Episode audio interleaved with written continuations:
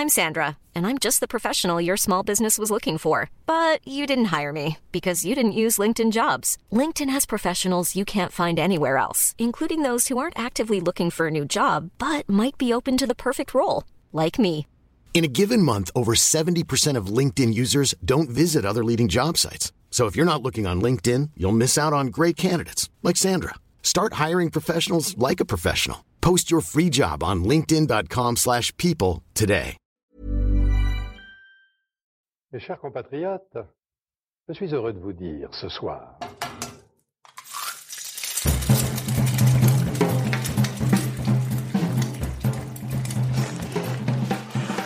Bonjour et bienvenue dans À Poil, le podcast qui à nu les chefs. Je suis Julie Gerbet et aujourd'hui je suis ravie de partager avec vous cet épisode autour de la chef Adeline Grattard. La cuisine m'aide à réaliser mes envies parce qu'en fait quand je me lève le matin, ça j'ai envie de manger ici, je suis vraiment guidée par mes envies de manger et je les je les je les fais au restaurant donc ça réalise mes envies, mon fantasme, c'est c'est une c'est un accomplissement, je pense la cuisine pour moi. Adeline Grattard ne rêvait pas de restauration enfant.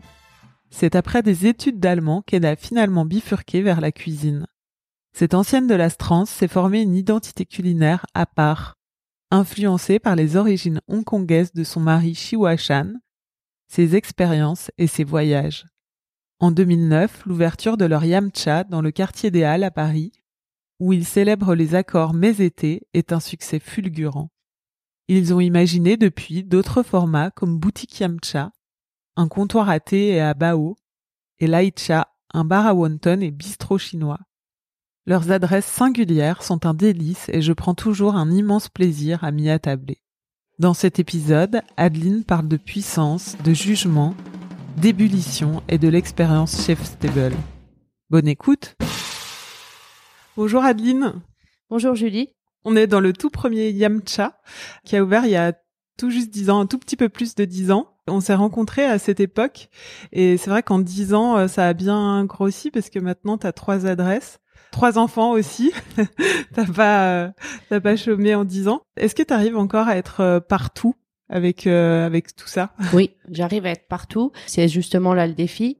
Je suis peut-être un peu moins à la boutique parce que c'est un concept euh, le bao on a une dame chinoise qui les fait maintenant euh, et c'est c'est régulier elle, elle, travaille très très bien donc euh, je mets un peu moins le nez pour surveiller parce que j'ai une grande confiance en elle et puis Chiwa est là aussi donc c'est un peu on dirait l'affaire de Chiwa maintenant la boutique et parce que c'est le format qui lui convient bien il est bien dedans il est le seul à pouvoir parler d'été euh, dans la maison et les conseiller les faire bien. Donc, euh, je suis beaucoup au restaurant parce que le, mon, le nerf de la guerre, c'est de continuer à cuisiner avec tout ça. Donc, je suis beaucoup en cuisine. Et euh, au café, plus je supervise. Je supervise. Je passe comme j'habite au-dessus. Je passe tous les matins. Je passe tous les après-midi, tous les soirs. Donc, collaboration avec Ellie, qui est le chef euh, où je le laisse, je lui laisse un peu la, le, les décisions des recettes et après je check ou j'ajoute ou je, je, mets un petit twist euh, histoire de, de, tout contrôler et d'affiner le travail. Et c'était nécessaire que les adresses soient à côté pour que tu sois, tu continues justement à être partout. Bah, ça c'est en fait, ça, tout s'est présenté assez naturellement. Euh, bon, qu'on qu'on ait atterri dans le premier, euh, c'est tout à fait un, un hasard. Euh, on a on a trouvé cette petite affaire à ouvrir en 2009 ça nous plaisait, enfin le format nous correspondait, le budget, l'enveloppe nous correspondait aussi, il fallait pas voir trop grand. Bon, on s'est installé ici, on a construit notre vie euh, dans ce quartier, donc euh, à, l'époque on avait euh, une fille, on l'a scolarisée dans le premier, donc on a commencé à, à s'ancrer, à connaître aussi du monde, et puis c'est c'est proposé à nous deux fonds de commerce à réunir, euh, rue Saint-Honoré où on est actuellement, et on a commencé à se dire, mais au début je voulais pas entendre parler de déménagement parce que j'adore la rue Sauval, et puis euh, on a commencé à regarder et le lieu nous plaisait, il fallait le créer. Hein, C'était un magasin de meubles et une supérette, les deux fonds à réunir. Il y avait des gros gros travaux euh, à réaliser. Et puis ça nous a ça nous a tenté à condition que qu'on garde le, le petit Yamcha, qu'on a enfin qu'on garde l'adresse rue Sauval.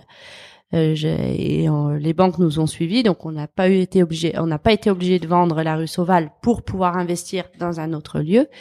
Euh, et à ce moment-là est né le concept des baos. Je me suis dit, bon, ok, on le garde, mais il faut pas que je sois dedans. Donc on fait un concept euh, de thé et de bao, et puis on déménage le restaurant gastronomique rue Saint-Honoré.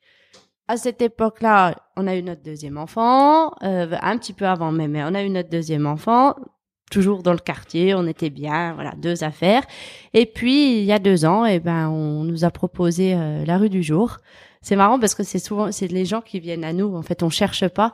Et euh, c'est une dame qui avait un magasin de prêt-à-porter. Elle me dit ouais, je vois que là j'étais enceinte de Léon, euh, du troisième, et je vois que la famille va s'agrandir. vous savez, il y a y a, il y a j'ai mon commerce et il y a la maison au-dessus, ça serait bien pour vous. En plus, le bail est, bon, est bien pour la restauration. Euh, la propriétaire veut que ça redevienne un restaurant parce que c'était un restaurant du temps idéal. Donc on a visité et et enfin c'est Chiwa qui a visité parce que moi je lui disais je te préviens pas de troisième affaire. Non non non non, non. mais va voir quand même. Il a visité, il est revenu blafard en disant on a toujours rêvé de ça.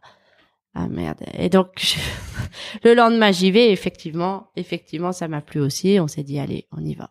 Et le, le, le, concept, si on peut dire, de, de traiteur est né euh, de l'endroit non, ça c'était un peu une envie parce qu'on me demandait souvent de, de faire euh, des, des choses à emporter ou, ou parce que les gens arrivaient pas à venir au restaurant de leur faire le menu à emporter. Puis l'idée m'a jamais trop séduit sur le, le menu gastronomique à faire euh, packaging. Enfin, euh, je me suis dit, faisons donc un, un traiteur, enfin, parce que je trouve que c'est difficile de trouver aussi des choses euh, saines en traiteur et bonnes et fraîches, euh, avec des bons produits. Avec des bons produits. Donc c'était un peu, c'était un peu un, défi qui est pas forcément facile à réaliser. Là, après un an, c'est c'est assez dur en fait d'avoir toujours très très frais, de d'achalander de, pour que ça soit rempli sans trop perdre. Enfin, c'est c'est c'est pas évident. Euh, et du coup, euh, bon là, on, le light chat est devenu. Euh, il y a le traiteur, il y a aussi le, le restaurant dedans, hein, la, la, carte des tapas, et plutôt un bistrot. Et on ouvre le soir maintenant. Ça, c'est plutôt nouveau. On ouvre le soir parce qu'on s'est rendu compte bah, qu'on on brassait pas assez d'activités, tout simplement avec un traiteur du midi et d'une petite carte à tapas. Donc, ça est devenu un bistrot le soir depuis peu, hein, depuis trois semaines. Et le brunch aussi. Et le brunch. Et le brunch le dimanche. Euh. Donc c'est un endroit qui se développe euh, petit à petit. Euh, parce que déjà on n'y est pas à 100%, donc c'est pas facile de prendre les décisions et d'enclencher et de mettre l'énergie. Donc euh, bon, il y a, y a ça se développe petit à petit. Voilà. Et les, les BAO, c'est né aussi du fait que tu as récupéré l'adresse, qu'il fallait en faire quelque chose, ou c'est t'avais envie de t'intéresser à la street food aussi? Oui, ça j'ai toujours aimé la street food en voyage. Après, c'était pas une volonté de recréer quelque chose de street food, mais je pense que les bao c'est vraiment une histoire de cœur et quelque chose que que j'ai mis au point il y a longtemps au Yamcha parce que je les servais euh, en, fromage, en, fromage, en fromage. voilà. j'ai commencé par le pain vapeur et ensuite j'ai oui, je pense que j'ai j'ai commencé à servir le, le Bao Stilton il y a sept ans à peu près. que ce soit la euh, mode à Paris. exactement, exactement. Et puis je trouvais l'exercice intéressant parce que on pouvait rester dans le même concept de, de franco-chinois euh, en faisant euh, une technique chinoise donc donc de, de farce, farcir, farcir, fermer, cuire à la vapeur et y mettre bien ce que je voulais dedans. Et donc c'est un exercice totalement yamcha du, de franco-chinois. Et la cuisine, t'as toujours, euh, t'as toujours aimé ça depuis petite? Toujours, toujours. J'ai toujours été attirée et j'ai commencé à cuisiner très jeune en fait. Tu faisais des recettes pour ta famille? J'ai souvenir de 4 quarts ou d'un kit que j'avais eu à Noël. J'avais 4 ans. Et euh, quand je vois mes enfants à 4 ans, ils sont loin de pouvoir faire un gâteau. euh, mais j'adorais ça. J'adorais chemiser le moule avec la farine. Je, j'ai des souvenirs très très précis. Et puis vers 7-8 ans, j'ai un jour allumé le gaz parce que ma mère dormait et j'avais pas envie de la réveiller. Elle travaillait la nuit euh, et elle travaillait la nuit. Je me suis dit, je vais la laisser dormir, je vais faire du riz. J'avais super envie de, de riz au thym. Et j'étais jeune, j'avais 7 ans ou 8 ans. Euh, et je me souviens de réussir. C'était une, une gazinière sautaire. Le, le, ça marchait pas. Le, et il y avait un petit, pas un chalumeau, mais je sais plus comment on appelle ça. Le, un allume-gaz. Oui, un allume-gaz. Et d'avoir pris le truc et ça a marché. D'avoir réussi à tourner le bouton en même temps. Enfin, oh et j'ai vu cette flamme bleue. Je revois très bien le moment. Je revois très bien le moment. Et j'avais baissé en me disant bon, je vais aller chercher la casserole et du thym dans le jardin, je vais faire un riz au thym. Et je l'avais pas éteint parce que je, je m'étais dit je réussirais pas à le rallumer. Et ça avait marché. J'avais fait le, j'avais fait le riz. C'est ça qui t'a donné la flamme de, de la cuisine. Je sais pas si c'est non la flamme, mais euh, la, la vraie flamme de, du métier. Euh, je, je, pense que c'est Flora Mikula qui me l'a donné euh, parce que j'ai c'est ma, ma c'était mon apprentissage et euh, les premiers points, les premiers mois ont été très durs et, et, et et je sais pas, c'était soit ça passait, soit ça cassait euh, quand on fait une reconversion. Hein. J'ai fait des études d'allemand avant. J'ai commencé la cuisine à 22 ans. Euh, donc c'était soit, soit ça passait, soit ça cassait. C'était l'hécatombe dans, dans ma section à Ferrandi. Euh, tout le monde abandonnait. Euh, c'était oh et, euh, et puis je sais pas, Flora, ça, ça, se passait super bien. C'était très dur. c'était beaucoup beaucoup d'heures. une cuisine très petite. c'était le bordel. Mais c'était les saveurs de Flora. Oui, oui, oui, oui. avenue de Ségur, avenue de Ségur. Euh, son resto provençal et puis elle, elle était super et, euh, et ça m'a je sais pas je pense que c'est vraiment elle qui m'a mis le pied à l'étrier. C'était hum, le fait que ce soit une femme aussi ça a joué ou pas du tout? C'était le fait que ça soit une ancienne de Passard. Euh, parce qu'à la même époque quand j'ai commencé à voilà me documenter à acheter à racheter des des, des, des revues culinaires j'avais lu un article sur Alain Passard. Et, et, ça me fascinait sa soupe de moule aux, capucines et puis je m'étais dit oh, je je suis débutante, je vais pas aller euh, dans un trois étoiles, euh, c'est pas possible. Donc j'ai regardé un petit peu, euh, voilà, et puis je étais tombée sur un article de femme chef et Flora Mikula, ancienne sous-chef de Passard, et je m'étais dit oh c'est qui? Et Je m'étais intéressée, donc je suis venue à Paris, j'ai mangé, déjeuné chez elle et je lui ai demandé si je pouvais faire mon apprentissage chez elle. Et l'école ne voulait pas, il voulait m'envoyer au petit Beaufinger. Euh, à ce moment-là, il travaillait avec des trucs très convenus. J'avais fait l'entretien, on m'avait clairement dit que j'ouvrirais des sacs sous vide. Euh, et je le sentais pas du tout, je le sentais pas du tout. Donc j'ai trouvé mon stage chez Flora et il a fallu se battre un petit peu pour qu'ils acceptent, pour qu'elle elle accepte et que eux ils acceptent. Mais ça s'est fait. Et euh, et parfois il n'y a pas de hasard dans la vie. Et je pense que si j'avais fait mon stage au Petit Beaufinger, j'aurais peut-être euh, arrêté la cuisine. comme les autres. bah oui, oui, oui, oui. Mm. Et pourquoi tu t'avais pas envisagé d'en faire ton métier euh, adolescente ou je pense que je, je venais d'une famille où on partait pas en apprentissage, fallait faire des études, fallait avoir son bac, fallait partir en fac euh, ou autre chose, mais euh, ça venait pas à l'esprit de faire un, un, métier manuel et je me disais ah, je, vais être prof d'allemand et puis euh, à la quarantaine j'ouvrirai mon restaurant. Je sais pas. Ah oui, je sais pas même ce rêve, euh, ce rêve dans la tête. Oui. Et qu'est-ce qui t'a poussé à, passer à l'acte à 22 ans? Je, je pense que je n'aurais jamais eu mon CAPES. À l'époque, il y avait très, puis encore maintenant, il y avait très très peu d'attributions de, postes par an. Très très peu. Les, taux de réussite étaient très mauvais. Euh, J'étais pas brillantissime. Enfin, euh, et je me suis dit, je vais ramer pendant deux trois ans pour avoir ce CAPES, pour me retrouver affecté en banlieue parisienne ou dans le dans le Périgord, un endroit où je veux pas aller. et euh, je, je sais pas, j'ai une espèce d'élan euh, qu'il fallait que je prenne ma vie en main et que que j'ai pas eu envie d'être tributaire de l'éducation nationale de, nationale et je spontanément, ça s'est fait très spontanément avec euh, pas mal d'énergie. Et tes parents, ils ont dit quoi? Mes parents, euh, au début, étaient un petit peu, euh, un petit peu inquiets, je pense, parce que même sans connaître le milieu, on sait bien que c'est un métier difficile, la restauration, donc ils, voilà, ils étaient plus à me mettre en garde, t'es sûr. Euh, mes grands-parents aussi qui avaient financé les études en Allemagne, qui les rebelotes. Enfin, c'est clairement eux qui ont, qui ont financé l'école Ferrandi, le loyer à Paris. Donc, euh, non, j'ai été soutenue. Après, après les saveurs de Flora, t'es allée directement à l'Astrance Non, non. Après les saveurs de Flora, donc euh, école sup. À l'époque, elle s'appelait école sup. Où là, euh, c'est deux ans. premier stage chez Henri Faugeron, rue de Longchamp. Tu, connais? Ça me dit quelque chose. il avait deux étoiles. Ça, c'est Hiramatsu maintenant. Ah oui, oui, oui.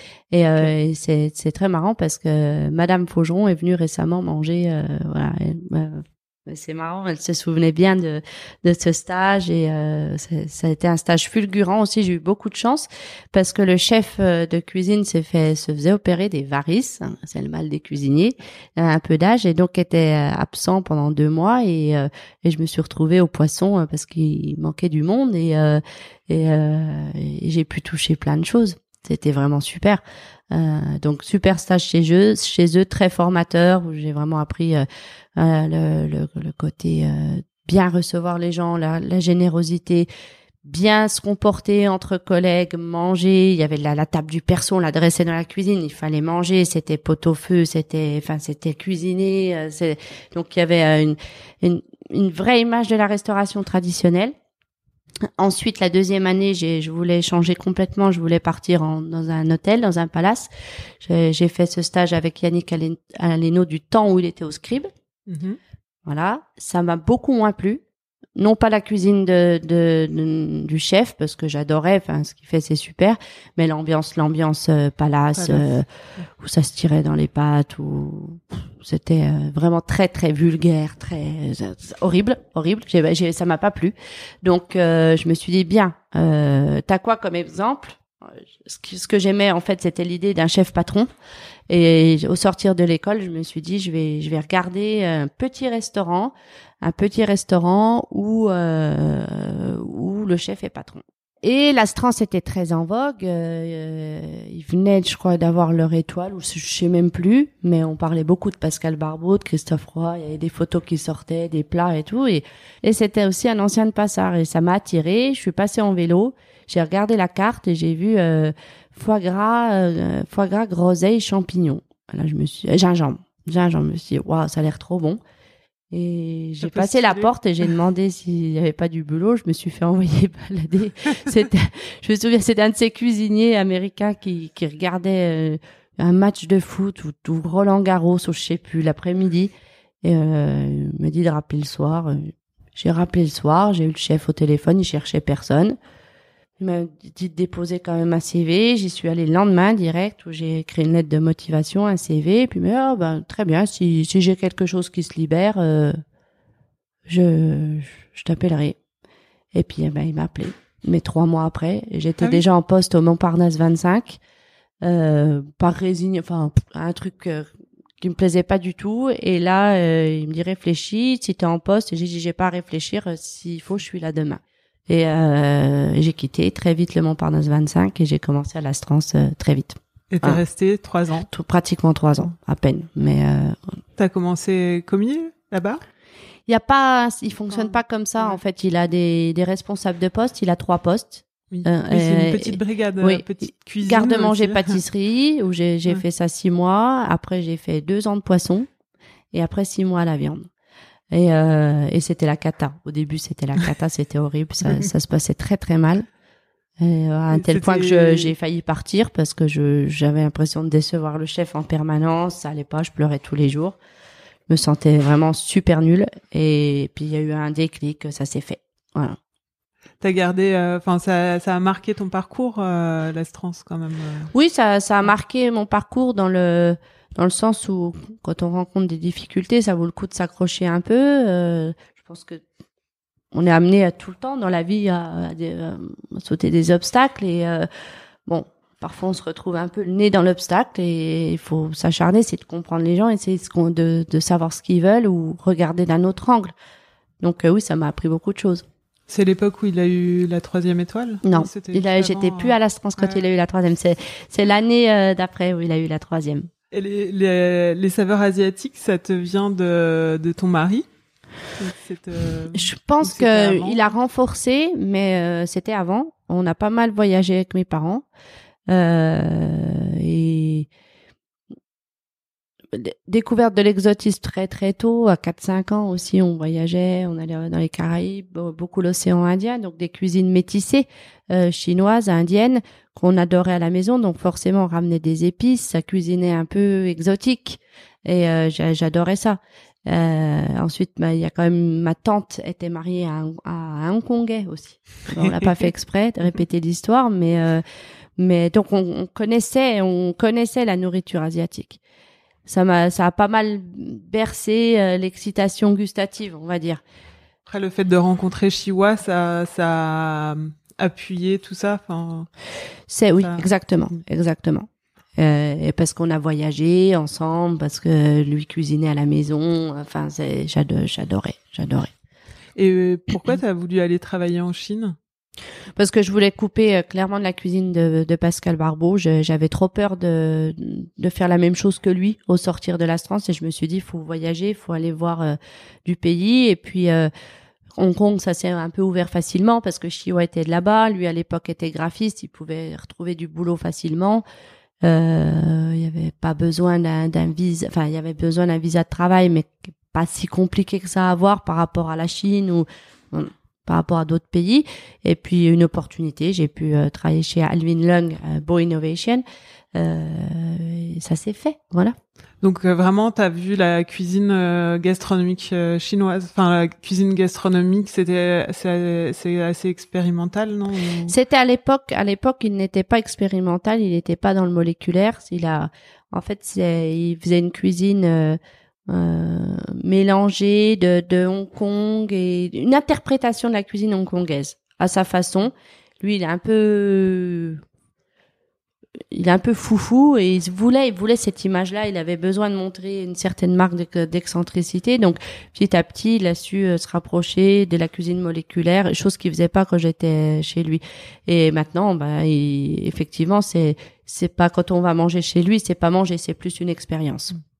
Et t'as vu aussi, euh, t'es allé travailler dans des dans des gargotes ou dans des petits restaurants. Oui, des- ça parallèlement à mon travail, euh, j'allais explorer et puis à Chihuahua, sans Chihuahua, j'aurais jamais pu voir ces introduire ces cuisines euh, populaires de Hong Kong où ça travaille la nuit ou des dim sum, enfin la confection de dim sum, j'ai j'ai vu pas mal de choses.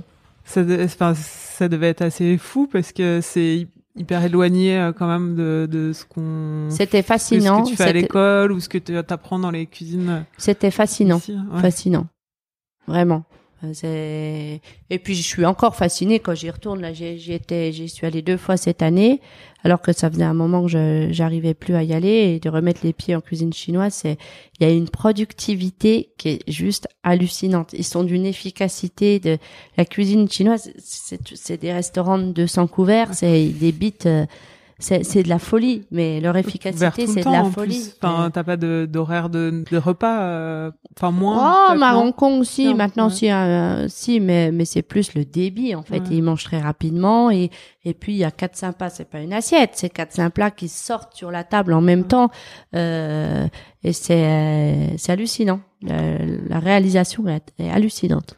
Je me souviens de ton ton wok, euh, ça m'avait ça m'avait as- assez fasciné aussi la grosse flamme. euh, tu l'as encore euh, dans l'autre J'ai cuisine. j'ai même un plus puissant et, euh, et j'espère bien sur une prochaine affaire avoir encore un encore plus puissant comme ceux de Hong Kong. Mais c'est des, des débits de gaz, euh, faut des autorisations hein. spéciales, faut un an pour avoir des trucs comme ça. Enfin, c'est faut faut péter toute une rue pour faire. C'est ce- d'ailleurs Ah. ce qu'on a fait. Euh, quand on s'est installé rue Saint-Honoré, ça nous a mis, on n'avait pas du tout mesuré, mais euh, mais euh, il fallait faire venir le gaz et faire venir le gaz euh, dans un établissement, faut ouvrir tout le trottoir, toute une rue et consulter plus de 30 concessionnaires qui a du réseau. Donc pour avoir les autorisations, euh, je te dis Tu parfois. voulais vraiment ton wok. Ah bah c'était capital. C'est, c'est la cuisine de Yamcha n'est pas possible sans le wok. Vraiment. C'est ou alors ça changerait vraiment beaucoup de choses. Et c'est là-bas que t'as appris ça, à manier le wok euh, et la cuisson. Ah, euh, j'ai observé, j'ai appris, euh, après j'ai pratiqué par euh, moi-même et puis j'ai aussi mon approche du wok où je cuisine quand même beaucoup moins chaud que que- qu'un vrai chinois pour des questions de santé. Tu t'es tu t'es approprié hein, ces saveurs, cette cuisine pour créer ton ta propre identité culinaire? Approprié, je sais pas, mais en tout cas, euh, c'est des, des goûts qui m'intéressent, qui m'attirent et, euh, et oui, euh, je, j'ai envie de dire, je me, suis- je me suis forgé un peu mon mon identité à travers ça. Ouais, tu parlais de, de ce métissage entre les techniques chinoises, des produits français ou locaux. c'est vraiment un mélange des deux. C'est un mélange des deux qui est assez. Je dirais intégré euh, dans ma vie. C'est le reflet de c'est le reflet de ma vie parce que les enfants ont, les yeux bridés euh, à moitié bridés et les cheveux ni ronds ni plats. Enfin c'est c'est c'est c'est l'histoire de d'une vie d'une rencontre d'une famille en fait d'une famille. Et, et ça se retranscrit dans ma cuisine bien évidemment et quand quand quand vous êtes rentré en France, t'es resté combien de temps en Chine? Enfin, vous êtes resté combien de temps On est resté seulement deux ans. Deux ans. Donc c'était très court. Euh, moi, je voulais rentrer parce que parce qu'on a eu Nina et j'avais pas envie de de l'élever à Hong Kong et puis j'avais pas envie d'ouvrir un restaurant à Hong Kong parce que c'est pas possible sans avoir d'investisseurs et je voulais vraiment être libre. Je préférais avoir un petit truc à Paris. Euh, voilà, Chihuahua aussi avait envie de rentrer. Euh, et c'était le moment, enfin, tu sentais que c'était le moment de, de te lancer? Oui. Ah bah oui, avec euh, un enfant dans les pattes, retourner travailler en coupure dans un gastro, c'était pas possible. C'est c'était possible euh, si je le faisais pour moi et en pouvant euh, décider de quand je voulais être en vacances, quand je voulais fermer, quand je voulais et et ça je l'avais vite compris, je l'ai très vite compris avant même d'avoir envie de, de procéder au, au, truc. Ça y est, je suis prête pour ouvrir mon restaurant. En fait, c'était j'ouvrirai mon restaurant, il faut que je me forme pour Ouais, tu voulais, en tout cas, tu voulais avoir ton restaurant depuis longtemps. Ce que tu disais, bien euh, sûr. tu te voyais après, après avoir été prof d'allemand. Euh, et je pense que là, si, si, si mes affaires euh, capotaient, ça serait très très dur de retourner en arrière, d'aller travailler chez quelqu'un. Je sais pas si j'y arriverai. T'as besoin de raconter ton histoire et de, de c'est ça ou c'est le fait d'être maîtresse euh, d'un lieu euh, C'est de décider. J'ai besoin de décider en fait parce que tu j'ai j'ai pris euh, pas mal de responsabilités. On a quand même 20 salariés, on a des gros emprunts sur le dos. Enfin voilà, il y a il y a il y a le côté chef de cuisine, mais aussi il y a le côté chef d'entreprise. Et euh, ça, fait beaucoup à porter. Et je pense que si au bout d'un moment tu portes plus, ça serait pas un soulagement, ça serait un vide total. Donc euh, bon, ça serait très dur de revenir en arrière. Continuer d'avancer et faire plus, je sais pas, parce que ça me paraît impossible, mais mais juste maintenir ce qu'on a. Euh, ouais, mais euh, pas retourner en arrière en tout cas. Ouais, juste avant d'enregistrer, tu me confiais que c'était euh, c'était pas possible pour toi d'arrêter même euh, un jour. Je te dis c'est difficile d'être tout le temps sur place, tout le temps dans les affaires, mais c'est vital finalement. C'est c'est vital parce que mais, mais oui et puis puis pour la santé des entreprises c'est vital euh, avoir un œil euh, partout. C'est au quotidiennement c'est pas possible sur les trois affaires. Donc il y a des jours où c'est plus l'une que l'autre. Et euh, voilà. Mais ça te plaît d'être euh, tout le temps dans cette ébullition. Oui, je pense. Oui, oui, oui, oui, oui, si j'aime ce que je fais. Et oui, oui. Non, non, j'ai vraiment pas. Pas de pas couper. Je te dis, est-ce que tu coupes le dimanche euh, Non, tu. Enfin, finalement, tu coupes assez peu. Ça fait depuis qu'on a le café, je coupe très peu. Parce que depuis qu'on est ouvert le dimanche, je coupe très peu parce que je travaille dedans. C'est la journée où je peux y être. Euh, et puis le, le, staff est content que j'y sois, les clients sont, sont étonnés qu'on y soit aussi. Euh, et bah oui, bah bien sûr. Et puis on voit ce qui se passe, on voit ce qui a changé, on voit ce qui est bien, on voit. Et euh, c'est important euh, d'être dedans. Et puis le lieu est très très plaisant. Et, euh, voilà. Quand t'as ouvert Yamcha, ça a été tout de suite la folie. Tu te souviens? Oui, c'était la folie. c'était la folie. Nous qui pensions. Euh, ramer pour pour avoir on était on était sur la paille mais c'était terrible on avait plus un sou, enfin plus un sou, à tel point qu'on envoyait Nina euh, chez ma mère parce qu'on n'avait pas de quoi payer la garderie ou, les, ou une garde. Enfin, c'était et euh, et puis c'est, on se disait bon, euh, ça va pendant deux ans, ça va être dur, c'est ce ce que les banquiers disent. Et puis, le premier jour, on avait déjà 12 réservations au déjeuner. On s'est dit waouh c'est quoi ce truc? Et puis le, le dîner, 18 réservations. Et là, euh, j'ai, il y avait cette, cette partie-là, c'était la salle. Et euh, le lendemain, le téléphone arrêtait pas de sonner parce que François Simon est venu le premier soir. À cette époque-là, il avait son blog et il a, il a publié Yamcha, le hit du printemps, dans la nuit. Et je me rappelle d'être ici très très tôt le matin. Il devait être 7 heures ou 8 heures du matin. Ça sonnait déjà pour les réservations. Et, là, j'ai fait condamner la salle parce que j'étais pas prête du tout. J'avais pas les produits, je, je savais même pas ce que j'allais faire. C'était horrible. J'avais du, je me souviens avoir de l'omble chevalier, du pat choy, euh, du poulet. Je faisais du poulet vapeur en deux cuissons. Enfin, je me avec une sauce gingembre. C'était la galère. C'était c'était la galère. J'étais toute seule en cuisine et donc j'ai fait fermer le petit salon. J'ai dit à Chiwa, tu fais une décoration de thé, tout ça. Tu on fait que la que la, la petite que la salle parce que je peux pas, je peux pas je peux pas. Les gens attendaient, c'était oh, une catastrophe. Cata. Mais en même temps, enfin toi tu non tu dis cata, mais c'était c'était un super beau démarrage en même temps. Bah, il y avait une très belle énergie. Je pense que j'avais euh, j'étais ben, j'avais 30 ans. Euh, 30 ans, euh, t'as du jus. Enfin, tu vois, 30 ans quand t'as pas encore été euh, grillé par des nuits et des nuits à Rungis, c'était, euh, j'étais, j'étais pleine, j'étais plein gaz. Vraiment, je, je dis souvent, euh, j'aurais pu soulever une montagne à cette époque-là. Enfin, j'avais pas besoin de dormir. J'enchaînais, je, je, faisais ringer, je me faisais la journée, je, je descendais les trucs à la cave. J'étais puissante. Enfin, j'ai plus du tout cette puissance-là maintenant plus du tout.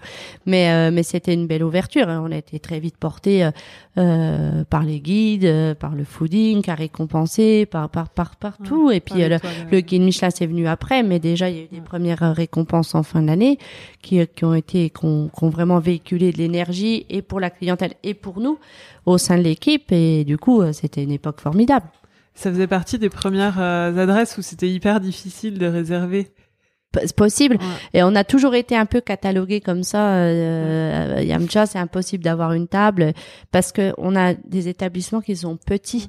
Et, euh, et puis on a des clients réguliers. Et il y a aussi des l'international. Donc c'est vrai que ça fait beaucoup de monde. Euh, pour une petite adresse. Pour une petite adresse, exactement.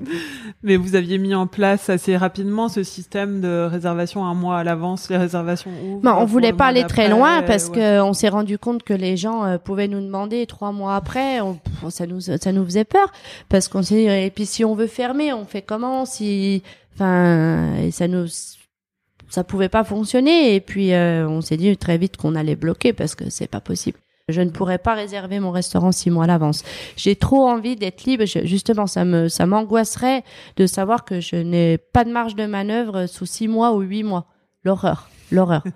Euh, Finalement, c'est plus égalitaire dans le sens où tu connais les règles du jeu et tu sais euh, si tu veux réserver euh, pour le mois d'après, tu, tu, sais comment t'y prendre. Enfin, bah, je pense que oui. Après, les, beaucoup ont eu du mal à intégrer le truc ou n'ont pas compris. Je pense que si on se donne pas la peine d'écouter les informations, effectivement, on comprend pas. C'est, comme tout partout. Enfin, voilà. C'est, oui. Mm. Maintenant, les gens sont habitués à ce genre de. Oui, il y en a toujours qui râlent ou qui veulent pas comprendre ou qui veulent pas se plier. Bon.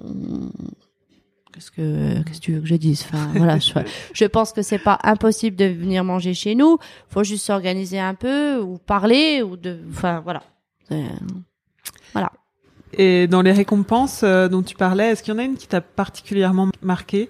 Ah, peut-être le fooding en fait, parce que c'était une des premières et, euh, et suite à ça, il y avait eu, euh, il y avait eu la la dernière page, le portrait d'air de Libération. Et là, ça avait commencé à, à avoir du poids. Enfin, c'était pas le petit article de trois lignes. voilà. Après le le François Simon avait écrit dans le Figaro. Enfin, c'était sur comment cette euh, parlez-nous dans les quotidiens nationaux. Euh, la Bourgogne commençait à être au courant de ce qui se passait à Paris. Enfin, mes parents fiers, mes grands, mon grand-père aussi. Enfin, donc euh, je pense que c'est le fooding qui a embringué, embringué, enfin qui m'a fait réaliser qu'en fait ça dépassait notre succès, enfin le succès immédiat du restaurant dépassait ce qu'on avait espéré et que euh, il allait falloir se bouger parce que c'était bien beau d'avoir rêvé d'ouvrir sa chaumière, mais c'était pas une chaumière en fait. il se passait vraiment quelque chose, il se passait vraiment une attente des clients qu'il allait falloir satisfaire. Et là, j'ai commencé un peu à être pas plus stressé, mais à mesurer, à mesurer que que les, qu'il y avait de l'attente, qu'ils attendaient mm. après Yamcha, que les clients attendaient beaucoup de choses et ça, ça a mis beaucoup de pression, mais c'est ce qui m'a fait aussi évoluer en cuisine. Ça m'a poussé, ça m'a, ça m'a poussé. Oui, aller aller plus loin, euh, enfin plus. Euh... Oui. T'as développé ton équipe aussi. Euh, Oui. T'as pu développer. Oui, oui. euh, Après, j'ai ouais. employé parce que j'y arrivais plus toute Ah oui. seule. Et puis, on voulait mettre plus de choses sur les assiettes. euh, bon, Ah. voilà. Ça a été beaucoup plus rapide que ce que tu l'imaginais. Ah, Enfin, Je, pense que tout est, enfin oui, sur le, la fréquentation du restaurant, oui, oui. Mais après, comme les choses se sont mises en place, je pense qu'on a toujours été assez, hum, quand même, raisonnable parce qu'on a toujours eu peur de capoter. Enfin, il y avait euh, tout l'argent familial était mis en jeu. euh, voilà, et moi je disais toujours restons prudents, restons prudents parce que si ça se trouve on va se casser la gueule du jour au lendemain. Et, euh, et puis il y a eu des périodes difficiles quand on a déménagé euh, rue Saint-Honoré, qu'on a ouvert les baos. Les baos ça marchait pas forcément comme on voulait au début. J'avais encore des salariés, puis je me suis rendu compte que les brioches, bah, ça couvrait pas forcément tous les salariés. Euh, c'est c'est pas forcément évident de faire des ouvertures. En fait, on a eu un tel tel succès sur la première que ça nous a pas fait peur d'ouvrir un deuxième, de, un troisième, mais on se rend compte quand même que le succès que, que, la rue Sauval a connu le, quand on a ouvert là, en 2009 est, est vraiment unique. Je pense, enfin, euh, pour nous, il ne s'est pas reproduit à chaque fois qu'on a ouvert les, les autres affaires. bah, ou plus de façon moins fulgurante. Moins finalement. fulgurant, moins Parce fulgurant. que ça reste euh, les baos, ça continue. Oui, oui, ça Bah, marche. les- ça marche très très bien. Maintenant, ça marche très très bien, mais c'était pas forcément évident au début. Et puis après, alors quand on est un peu connu, donc quand on n'est pas connu, alors tout le monde est indulgent, euh, tout le monde est indulgent, et puis euh, voilà. bah, Mais quand vous commencez à être connu, vous ouvrez un truc, mais au moindre petit faux pas, vous vous faites allumer, mais au moindre truc, et forcément vous êtes trop cher, et forcément c'est c'est euh, c'est infernal, c'est infernal. Et, et ça c'est c'est c'est chiant, c'est paralysant. Enfin c'est C'est dur d'être d'être jugé comme ça. euh, dur, c'est c'est pénible en fait. Ouais. C'est pénible, c'est c'est c'est lourd. C'est lourd parce que parfois c'est c'est trop facile, c'est trop facile et on se dit qui sont ces gens pour euh, pour euh, En plus, c'est quand même euh, un des un des métiers où tu te remets en, en enfin tu te remets pas en jeu à chaque assiette, mais mais les gens peuvent te juger à chaque bouchée quasiment. Je je raisonne pas comme ça parce que c'est si si tu tu vois si tu penses ça, tu t'avances plus et t'es tétanisé euh, par euh, par euh, par tout ce que tu fais, mais effectivement, il y a un discernement à avoir tous les jours. Que tu sois éclaté ou en pleine forme, il faut regarder ce que tu fais et essayer de se dire bon, si c'est moi qui avais l'assiette, est-ce que je serais contente?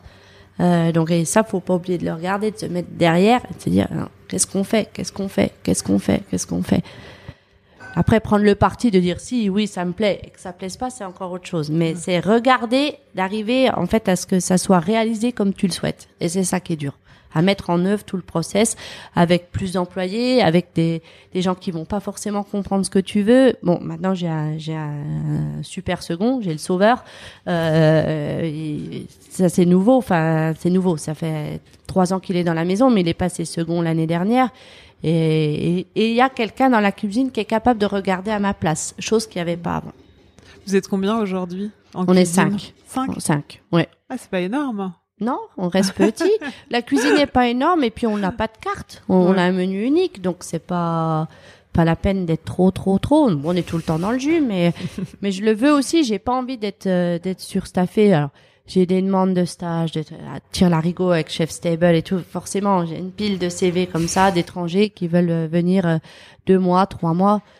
J'ai j'ai pas le temps de gérer. Malheureusement, enfin, je je je, je prends pas parce que c'est ça me ça me dérange. J'ai l'impression d'être observée, d'être euh, ça, ça ça me dérange dans mon travail et puis je suis pas prête à tout partager euh, comme ça vite fait. euh, c'est plutôt la un- cuisine de Yamcha, c'est pas du show. Enfin, je veux dire, c'est pas, c'est, c'est, il y a des. C'est du long terme, tu veux dire? C'est Oui. un, un- Oui, parce que c'est un truc de, c'est une espèce une relation. de, de, de une vraie le- relation. Oui, oui, oui, oui. C'est pas Exactement. juste on vient chercher euh, un petit morceau et on s'en va. Bah non, parce qu'il n'y a pas de recette, il y a pas de truc, donc c'est pas. Ça change tout le temps. C'est jamais. C'est. Tu continues à cuisiner beaucoup euh, à l'instinctivité. Mais c'est que euh, ça. que Encore ça, ouais. plus maintenant qu'avant. Encore plus maintenant qu'avant. C'est, euh, c'est euh, justement, je suis, je suis de plus en plus à l'aise avec ça parce que la- les années de travail font que tu maîtrises plus, euh, tu vas moins à tâtons, à tâtons, t'as un truc dans la tête et et et il y a, y a toujours jamais de test machin, ça sort en direct pour les clients. Et comment tu fais avec ton second? Enfin, vous arrivez euh, de fait euh, à vous comprendre. On se euh, comprend en en parlant sur papier Ouais. et euh, en faisant les menus. On sait. euh, après, parfois, il imagine autrement. euh, voilà. Et puis, je, son imagination n'est pas mauvaise, donc je laisse aussi, euh, je le laisse réaliser euh, certaines choses. Tu parlais de Chef Stable, tu es la seule femme française à être placée dedans. Ça a été euh, important, euh, cette visibilité mondiale? Énorme. C'est c'est c'est monstrueux. Chef Stable, c'est monstrueux euh, parce que il touche euh, quand même bah, toute la planète, toute la planète. Euh, c'est des reportages qui sont extrêmement bien faits. Euh, ils cherchent vraiment, ils curent vraiment pour euh, extraire. euh, je pense ce qui ressort le plus euh, du, du restaurant, de l'histoire du chef. Du, nous, ils ont choisi euh, l'angle du couple, euh, l'angle familial. Et puis je pense, bah, c'est vrai. Enfin, c'est ça, c'est ce qui nous représente. Et ils ont fait euh, un reportage euh, assez touchant euh, sur Yamcha, qui, qui a touché pas mal de monde. Et du coup, euh, bah, beaucoup ont eu envie de venir découvrir Yamcha grâce, euh, grâce à Chef Stable. Et puis moi, ça m'a aidé pas mal à avancer parce que euh, euh, il y a eu un enchaînement de choses. Euh, Chef Stable est sorti, donc Chef Stable, c'est le tournage, c'est quand même 15 jours. Euh, Il y a des très très longs interviews. Euh, Il y a à peu près une douzaine d'heures d'interviews Ah pour ressortir les énorme. 45 minutes. Et donc euh, il y a du courage et j'ai fini des interviews en pleurs à dire je veux plus parler, j'en ai marre. Enfin, j'ai pas à vous dire ça et et, euh, et non, il fallait dire, il fallait dire et et, euh, Et le- et réalisateur quand on a fait à Hong Kong et il, il m'a fait on- quand on a on a tourné à Hong Kong il m'a fait venir dans sa chambre il m'a dit maintenant tu vas t'asseoir là. On se connaît bien on avait passé les 10 jours en France on avait passé les 4 jours à, à- à Hong Kong. Tu vas t'asseoir là et tu vas répondre à mes questions il m'a posé quelques questions assez intimes sur mon rapport à la cuisine sur mon rapport à Chihuahua sur mon rapport à mes enfants et il m'a dit tu vas répondre c'est je n'en parlerai pas dans le reportage, mais j'ai besoin de comprendre pour affiner mon travail. Donc, ça a été un gros courage. J'ai eu l'impression de passer sur un divan de psy. Enfin, c'est moi qui déteste ça. Enfin, qui. Mais ça m'a fait avancer et dans le sens où euh, quand c'est sorti, j'ai j'ai été touchée par le, le reportage, mais je n'ai pas aimé l'image de moi. Déjà, la clope euh, attire l'arigot. J'ai arrêté de fumer suite à ça. Je me suis dégoûtée. J'ai arrêté de fumer. J'étais en pleine forme, donc euh, j'ai décidé d'avoir mon troisième enfant. ça a enchaîné une nouvelle énergie, un nouveau truc, une next step. Parce que fallait changer cette image. Je me plaisais pas du tout dans le reportage. Voilà. Et ça, j'ai l'impression que ça nous, ça, moi, ça m'a insufflé un, un nouvel élan, enfin, un nouveau truc. Voilà. Je me suis dit, faut que je me bouge. finalement. Faut que je me bouge. Faut que je me bouge. Voilà. Et donc, qu'est-ce que représente la cuisine pour toi? Je pense que la cuisine, c'est euh, c'est une grosse partie de ma vie. Ça m'occupe beaucoup, ça m'anime beaucoup, ça me préoccupe beaucoup parce que je cuisine à l'instinct comme ça. Il y a, y a forcément un peu une, des réflexions, enfin puis des envies. En fait, ce que m'apporte la, la cuisine, c'est c'est la cuisine m'aide à réaliser mes envies parce qu'en fait, quand je me lève le matin, ça, j'ai envie de manger ici. Je suis vraiment guidée par mes envies de manger et je les je les je les fais au restaurant. Donc ça réalise mes envies, mon fantasme. C'est c'est une c'est un accomplissement, je pense, la cuisine pour moi. Voilà. Tu fais une cuisine du cœur ou de la tête? Oh, du cœur. Bah, je- claro, ne- je suis pas assez. euh, je suis je suis pas quelqu'un de très cérébral et je je, je suis plutôt. euh, euh, j'aime bien j'aime bien gâter par la cuisine euh, comme j'aime bien faire le, le staff food pour mon personnel. Enfin généralement c'est moi qui le fais. C'est une Ouais. façon de de nous, enfin de, de de quoi, de donner, de partager, de de je pense que c'est une façon de sortir euh, de, de sortir euh, ce que j'ai en moi. Après euh, qui veut le prendre ou le, le manger ou le, le- ou le lire. Enfin tu vois le, le comprendre mais on, on a tous besoin c'est une expression c'est une expression et tu crées facilement?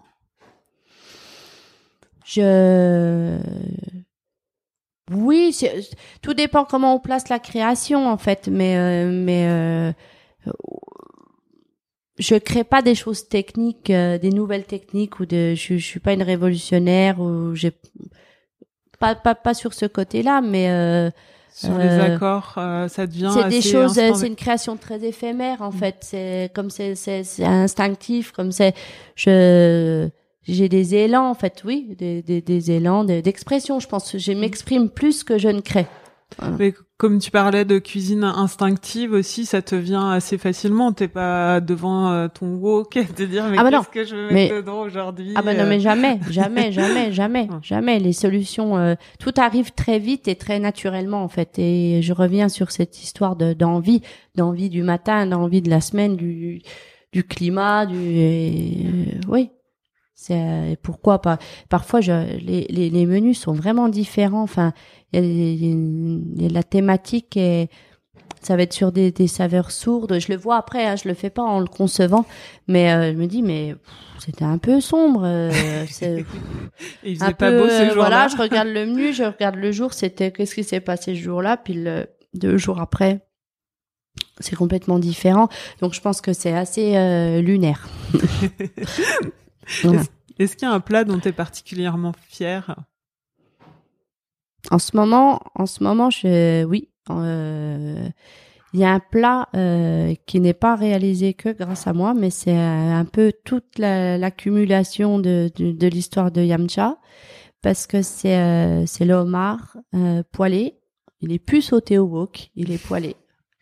Euh, parce qu'on a un, stagiaire de Ferrandi, un stagiaire marocain qui cuisine super bien à la poêle, un peu au beurre et tout. Ce qu'il fait, c'est délicieux. Et je me dis, c'est bon, je le laisse, je vais pas lui faire, je vais pas le faire woker. Il va, il va me bousiller le truc, il sait pas faire. Et c'est super bien poêlé, à l'ail, un peu au piment, enfin.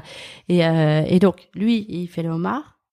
Léonard, le second, il fait la poitrine croustillante. Il est parti en stage à Hong Kong euh, début avril et il a clairement réussi à intégrer euh, un des mystères de la de la rôtisserie chinoise. Donc il arrive à le faire euh, chez nous. Euh, et moi je fais ma sauce XO que je sers depuis toujours. Bonne. Les épinards sautés euh, à l'ail que, que Chiwa m'a toujours, enfin que m'a fait découvrir il y a des années, mais que j'ai toujours adoré, euh, avec une sauce moutarde euh, sucrée à la crème crue. Enfin bon, c'est oui, ça, en ce moment je suis fière de ce plat parce que c'est vraiment une collaboration de, de, de beaucoup de choses, de beaucoup de choses. Et je dirais presque que c'est le- un peu le plat de la, la maturité. Enfin, bon, j'espère qu'on va, va mûrir encore un peu, mais mais mais mais ça commence. Tu sens s'ach- Si, si je regarde comment ouais. c'est arrivé sur l'assiette, l'histoire, il commence à y avoir du chemin. Vraiment. Pour, euh, voilà. Euh, J'ai une petite tradition dans ce podcast, c'est que je fais une interview dans l'interview. D'accord. euh, C'est-à-dire, C'est-à-dire, euh, c'est des questions très très basiques et faut répondre du tac au tac. ok, Ton âge, 41, ton signe astrologique, verso, ton plat signature, Omar Sosixo. ton plat préféré à manger. À manger, hmm, à manger, Ah, j'aime tout. Une bonne pizza. Le chef que tu admires le plus, Pascal Barbeau, parce que c'est celui que je connais le plus. ton ingrédient préféré, L'ail. ton ingrédient détesté, L'ail noir, confit, le truc confit là. Je déteste ça. J'adore l'ail, mais je déteste l'ail noir. Je, je peux pas supporter. ton ustensile fétiche, Le wok. ton dernier meilleur repas, Hmm, si, c'est à Los Angeles, chez Scroll. C'est un, c'est un peu un breakfast, Californian breakfast. C'était délicieux. quel est le resto que tu aurais aimé ouvrir, Un restaurant au bord de la mer. Euh, le meilleur compliment qu'on t'ait fait, Je pense qu'on reconnaisse que la, la générosité, la générosité, qu'on me dise que je sois généreuse. et la pire critique? Justement, le, le contraire, qu'on me dise que je sois radine, que je mets rien dans mes assiettes, euh, qu'il n'y a pas de cohérence. euh. Bon, ça doit pas arriver souvent quand même. Non, c'est déjà arrivé, donc euh, voilà, mais c'est déjà, c'est déjà arrivé. Quand est-ce que tu t'es senti chef pour la première fois? Quand j'ai déménagé rue Saint-Honoré. Parce que j'ai, j'ai, j'ai dû avoir euh, plus de monde. euh, et avant, je me sentais, ici, je me sentais cuisinière.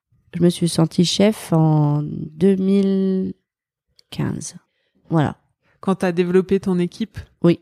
Et tu comment Enfin, comment tu te présentes si on te pose la question? Tu dis chef, tu dis cuisinière, tu dis restauratrice? Chef, chef parce que parce que bah, toute la journée on m'emmerde avec des questions chef, chef, chef, chef et euh, je suis obligée d'y répondre donc j'imagine que je suis chef.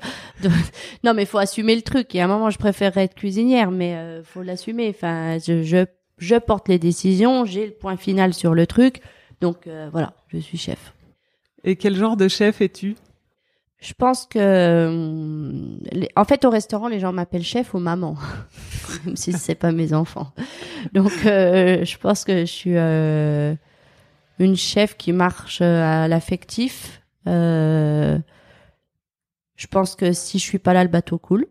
Donc, mon rôle est très important parce que j'ai j'ai tout dans la tête et donc voilà, j'ai j'ai ma, ma brigade qui est généreuse et prête à suivre. Donc il faut driver, il faut et euh, j'espère être une chef responsable. Euh,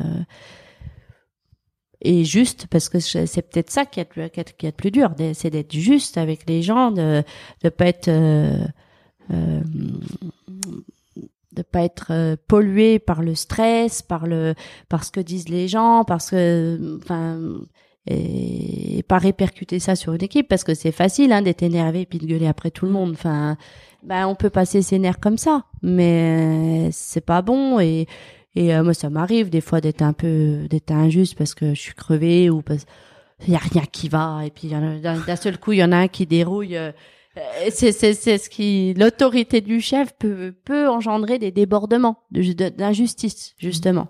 C'est dur hein, de gérer le stress. Enfin, les chefs le disent souvent que le, le stress, même si tu veux euh, essayer de faire euh, hyper attention à tout ça, que le stress que ça engendre euh, fait que, comme tu dis, ça. Il y a des débordements. Tu, tu débordes, tu, tu, ouais, tu sais pas pourquoi des fois tu un truc qui la goutte d'eau qui déborde et puis comme avec les enfants hein. un peu après avec les enfants je pense que les enfants ont... enfin moi je je dirais que c'est c'est plus facile d'être juste. C'est plus facile d'être juste avec les enfants parce que on sait que qu'un enfant, si on est injuste, il, t'en tiendra rigueur euh, pendant longtemps et que t'as moins le droit à l'erreur. Quelqu'un de la brigade, tu pètes un petit coup à plomb. Enfin, si voilà, si tu l'avoues, si tu dis, enfin, tu vois, excuse-moi. Il faut savoir aussi s'excuser. Il faut savoir, euh, ça passe. C'est pas comme un enfant. Voilà. La justice, euh, je pense qu'il faut pas trop se louper. ouais. Et c'est dur d'être une femme chef en cuisine, enfin d'être une femme en cuisine. Ça t'en a, t'en as souffert T'as as dû t'imposer deux fois plus ou? Non, non, j'en ai pas souffert parce que j'ai travaillé dans des maisons euh, qui, qui respectaient les femmes. Après, euh, je cache pas qu'il faille certainement pas mettre des bouchées doubles, mais il y a une il y a une chose à enfin une petite chose à comprendre. Je pense qu'il faut être euh, en tant que femme dans ce milieu, tu t'en sors, tu t'en sors pas si c'était sur la défensive et que tu veux euh, prôner ton côté femme égalitaire. Tu dois fournir un petit peu plus qu'un mec. Mais c'est dans la vie, c'est comme ça aussi. Dans un couple, c'est comme ça aussi. Dans la maison. Devant les banquiers, c'est comme ça aussi. Voilà. Donc, je pense que lisser, lisser les choses, harmoniser les choses, ça demande une énergie particulière à la femme et il faut l'assumer, faut le faire. Et tu sens qu'on attend de toi euh, un rôle de, de mentor, de, de modèle euh, Non. Du fait que t'es t'es t'es chef étoilé et qu'il y a peu de femmes à ce niveau-là?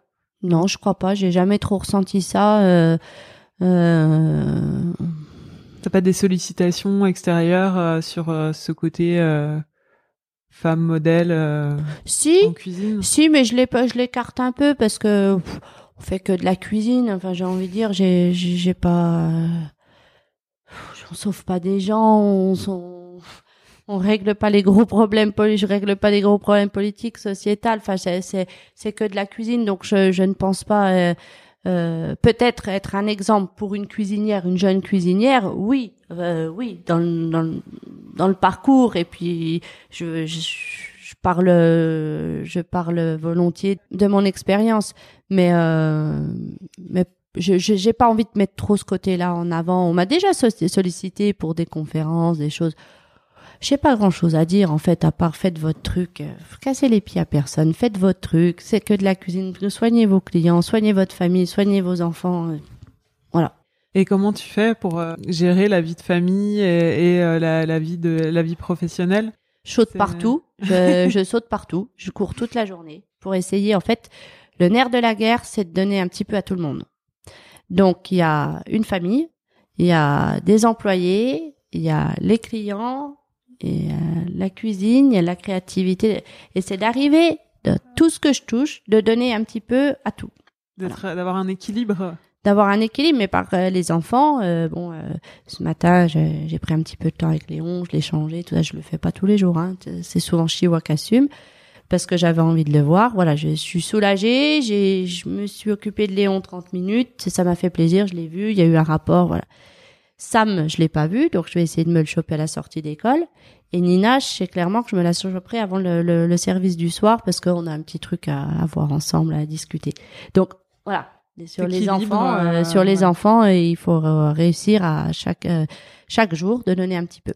En tout cas, c'est possible d'avoir euh, trois restaurants et trois enfants. C'est possible euh, si tu bien entouré. C'est possible euh, parce que mes parents sont là, parce qu'on a la super nanny qui travaille pour nous depuis sept ans, sécurité, sécurité, parce que Chiwa est très investi dans la famille, s'occupe beaucoup des enfants, parce que l'équipe aussi est là. euh, clairement, les jeunes de l'équipe euh, s'occupent aussi de mes enfants. euh, quand il faut faire le relais ou quand tu es en cuisine, euh, il faut que je sois là parce que il y a ça à faire et puis personne d'autre peut le faire. Ben il y en a un qui tient le, le Léon à côté ou euh, voilà Marine aussi sommelière euh, qui est très présente, qui est depuis sept ans dans la maison. Enfin bon, si j'ai un pet de garde. euh, un dimanche, elle va assumer. Euh, Quand on est parti voir Nina au championnat de France, on a une gymnaste, la grande des gymnastes. Euh, bah, c'est l'équipe qui a gardé les deux garçons, enfin pour qu'on puisse y aller. C'est une Donc, grande famille. on est très très soutenus, on aime, on vit ensemble hein, chez Yamcha. euh, c'est voilà, un peu de mal à se quitter le week-end. Ouais, tu disais famille tout à l'heure, c'est ça, c'est restaurant familial finalement. euh, C'est très, c'est C'est très très- familial et, euh, et pourvu que ça dure. C'est quoi la recette d'un, la recette du succès d'un établissement, euh, des établissements euh, Yamcha euh? Il faut, il y a pas de recette, puis c'est, puis, puis, puis c'est, je sais pas, mais moi je, je dirais qu'il faut être dedans, il faut être tout le temps là. Euh, il faut regarder en permanence et se remettre en question en permanence. En continuant la, la difficulté, en fait, c'est de trouver l'équilibre entre prendre du recul mais avancer. Est-ce qu'il y a besoin de grossir tout le temps pour avancer, d'avoir un, nouveau, euh, d'ouvrir un nouveau restaurant de... Je crois pas, en fait. Euh, faut. Je crois pas. Je pense. Parfois, je me dis, ah, j'aurais gardé juste un restaurant gastronomique. Alors, est-ce que je me ferais chier? Ou est-ce que comment ça serait? Je peux pas le savoir. Et parce que parfois je me dis j'ai peut-être vu un peu trop grand, ça fait pas mal à gérer. euh, Quand j'ai des soucis de personnel au café, quand j'ai, je me dis on l'aurait pas, on serait quand même plus peinard. Mais en même temps, euh, on n'aurait pas ce lieu, on n'aurait pas cette maison. Je, je regrette rien. En tout cas, je, je ne regrette absolument rien. Mais mais faut pas grandir de trop quand même. Enfin, euh, Et c'est très important de rester euh, depuis le début. Vous restez quand même. euh, Enfin, tout, tout à l'heure, tu parlais d'un développement euh, mesuré. Vous n'êtes pas là à prendre des risques non plus de fou. non. Vous, vous restez euh, les investisseurs. euh, Ah bah, déjà, nous n'avons pas d'investisseurs. Enfin, Voilà, exactement. les On va pas chercher, on va pas chercher de l'argent à l'extérieur qui est trop dur à rembourser et on ne veut surtout pas avoir le couteau sur la, la gorge de la rentabilité parce que s'il y a bien une chose euh, pour laquelle on travaille pas, c'est le profit et l'argent. Nous, du moment que tout s'auto-suffit et qu'on vit bien, qu'on vit bien, ça nous va très bien. Et, euh, et voilà, donc on, euh, effectivement, ça reste une taille euh, à l'échelle du familiale, Ouais. voilà, de de quelque chose d'une d'une entreprise familiale. C'est quoi la prochaine étape? Pour l'instant, il y a rien. Il y a, il y a pas de, il y a pas de, de, de plan sur la comète parce que ben il y a eu pas mal ces dernières années. Léon est petit, ça, il, il a un an et demi, euh, il, il est dur. On a un an- le, le troisième est super dur et du coup ça, ça freine un peu sur les projets, les trucs. euh, c'est pas pareil quand t'en mets un dans une sacoche et pff, tu l'emmènes n'importe où. euh, Léon est dur, euh, donc on se remet un peu de tout ça. euh, l'ouverture du café. euh, on aimerait bien que le café marche plus, voilà, qu'il y ait plus de fréquentation, notamment le soir. Euh, parce que bon, c'est tout nouveau, donc ça va, mais euh, mais faudrait que ça bouge un petit peu plus parce qu'il y a une équipe en béton et euh, voilà, ça serait bien. Euh, donc il y a juste à confirmer des choses en ce moment. Il y a pas de il y a pas de nouvelle étape en vue. Et les étoiles? Si un jour, le guide, si un jour le guide Michelin voulait nous en mettre un deuxième, ça serait là, ça serait l'apothéose. Mais euh, mais bon, j'ai un peu. Je Enfin, je sais pas ce qu'il faut faire pour avoir une deuxième. Je n'ai surtout pas envie euh, de me le faire, dire. ouais. Voilà, Comme de prendre un coach, de prendre un truc, de faire tout ce qu'il faut pour être bien placé auprès de tout le monde. Je ne sais pas faire et ça m'intéresse pas. Donc euh, je le ferai jamais. Euh, et euh, si si le guide Michelin pense que ma cuisine euh, vaut deux étoiles un jour, et, ben pourquoi pas Je, je serais très contente. Bien sûr, bien sûr. Ça serait un peu euh, voilà. Je pense que le restaurant a a vraiment est bien plus mûr que quand il a eu sa première. Il y a dix ans qui se sont passés. On a progressé, on a investi, on a on a évolué. C'est pas une maison qui qui, qui n'avance pas, au contraire. Euh, donc ça serait bien que ça soit vu. Voilà. Bon, l'interview touche à sa fin et j'ai pour habitude de demander une recette, mais une recette de la de la famille. Qu'est-ce que tu fais à tes enfants? Une recette de la famille. Alors, on fait le tofu vapeur. Donc euh, c'est c'est c'est le parpaing de tofu euh, nature, euh, silky dans les bio ou euh, quand on va à Belleville, il y a, y a un magasin qui qui vend du tofu Paris frais. euh, Ah non. non, c'est pas Paris Store, Ah, c'est oui, euh, oui. Oh, je sais pas comment il s'appelle, il a Euh, Non, pas tout au fou, mais je vois, c'est à côté. euh, du Pacifique, euh, je sais Oui, c'est un je resto crois qui fait là tofu.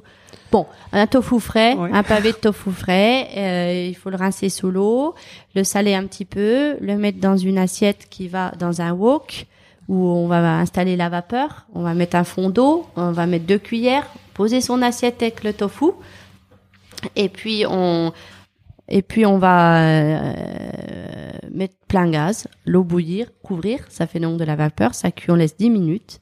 Et entre-temps, on aura coupé de la ciboulette, du gingembre, euh, on aura fait chauffer de, de l'huile de tournesol. Et on va sortir le tofu, au bout des 10 minutes, on va mettre plein de ciboulettes, plein de gingembre, et on, va arroser d'huile chaude pour que ça fasse que ça frétille un bon coup et que ça éclate les saveurs. Et après, on va arroser de sauce soja. Et ça avec du riz, et généralement les enfants adorent ça. Ça donne envie d'essayer, en tout cas. Merci Adeline. De rien, merci. Vous venez d'écouter Adeline Grattard dans la saison 3 d'Apoil. Pour goûter ce qu'elle a dans la poêle, trois adresses dans le quartier des Halles à Paris. Yamcha, son gastronomique, Boutique Yamcha et le petit dernier, Laicha. Pour en savoir plus, rendez-vous sur yamcha.com. Vous pouvez retrouver tous les anciens épisodes et les écouter sur votre appli podcast préféré ou sur le site apoil-lepodcast.com. Pour ceux qui découvrent le podcast, bienvenue et n'oubliez pas de vous abonner sur votre appli ou sur Instagram pour ne manquer aucun épisode. Cet épisode a été réalisé par Studio Ochenta, musique par Santiago Walsh. Merci à Garance Munoz qui a aidé à préparer cet épisode. On se retrouve dans deux semaines pour un nouvel épisode d'Apoil.